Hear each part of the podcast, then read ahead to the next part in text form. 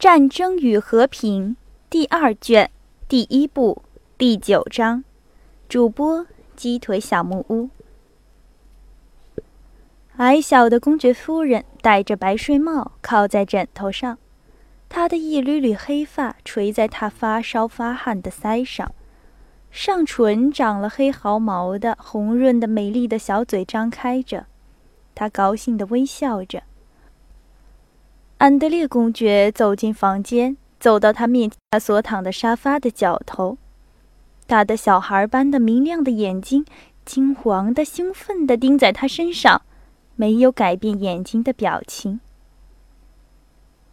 我爱你们所有的人，我没有对任何人做过坏事，为什么我受痛苦呢？您帮帮我吧。她的表情这么说。她看见了丈夫，但他不明白他此刻出现在他面前的意义。安德烈公爵绕过沙发，吻他的额头。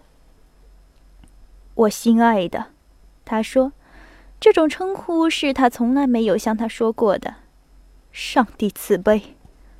他疑问的小孩般的、谴责的望着他。我期待你的帮助，可是也没有得到，也没有得到你的任何帮助。他的眼睛这么说。他没有诧异他的到来，他也没有明白他已经回家了。他的到来对于他的痛苦和痛苦的减轻。毫无关系。疼痛又开始了，于是玛利亚·保格达诺夫娜劝安德烈公爵到房外去。产科医生进了房，安德烈公爵走出去了，遇见玛利亚公爵小姐，又走到他面前去了。他们低声谈话，但谈话常常停住，他们等待着，倾听着。去吧，亲爱的，玛利亚小姐说。安德烈公爵又要去看自己的妻子，坐在隔壁的房间里等候着。一个妇人带着金黄的脸色从卧房里走出来，看见了安德烈公爵，便慌乱起来。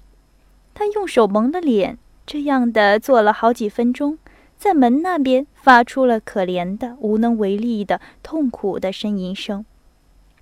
安德烈公爵站起来，走到门前，打算开门。有谁抓住了门？不行，不行！里面的人惊慌地说。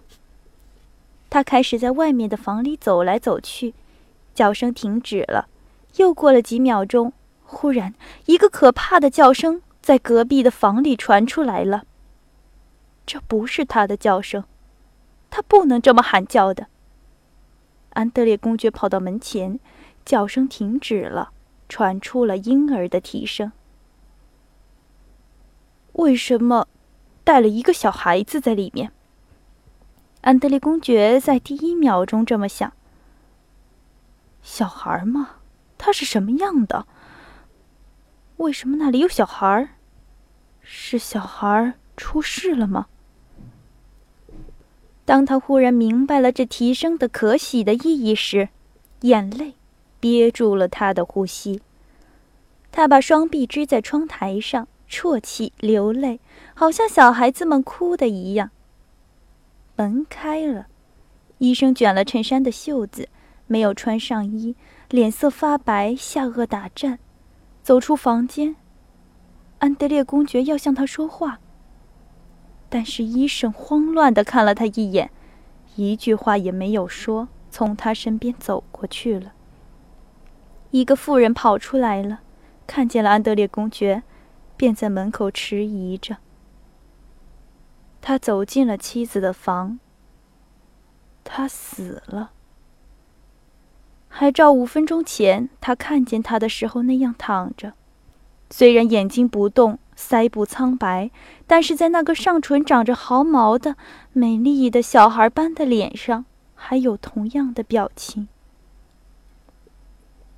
我爱你们所有的人，没有对任何人做过坏事。你们对我做了什么呢？他那有魅力的、可怜的、死人的脸庞说。在房角落里，玛利亚·保格达诺夫那发抖的白手里，有什么微小的红色的东西，呼噜了一声，啼叫了一声。两小时后，安德烈公爵轻步地走进父亲的房，老人已经知道了他一切，他就站在门口，门一打开，老人便无言地用老迈的粗硬的手臂，像钳子一样抱住儿子的镜子，并且哭的就像小孩一样。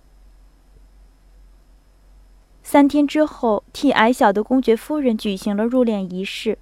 安德烈公爵走在放棺材的台阶上，和他接吻永诀。甚至在棺材里，虽然眼睛闭着，他的脸部还是那样的。啊，你们对我做了什么呢？他的脸部仍然这么说。安德烈公爵觉得他的心里若有所失，并且觉得对于那个他不能补救、不能遗忘的罪过，他是要负责的。他流不出眼泪，老人也走上前吻他的如蜡的小手，这只手在他的胸口宁静地搭在另一只手上。他也觉得他的脸部在说：“你们对我做了什么呢？”看到这张脸，老公爵愤怒地调转了身。又过了五天，他们替小公爵尼考拉·安德烈耶之。举行了洗礼。当神父用鹅毛在婴儿打皱的红色手掌和脚掌上涂油时，奶妈用下颚夹着襁褓。充当教父的祖父站立地抱着婴儿，绕过溪的洗礼盆，生怕失手把婴儿掉下来。他把婴儿递给了教母玛利亚公爵小姐。安德烈公爵因为恐怕淹死婴儿的心慌，坐在另一个房间里。等待仪式完毕，当奶妈把婴儿带出来的时候，他高兴地看了看婴儿。奶妈向他说：“泡在洗礼盆中的蜡和婴儿的头发没有沉下，却浮起来了。”他赞同的点了点头。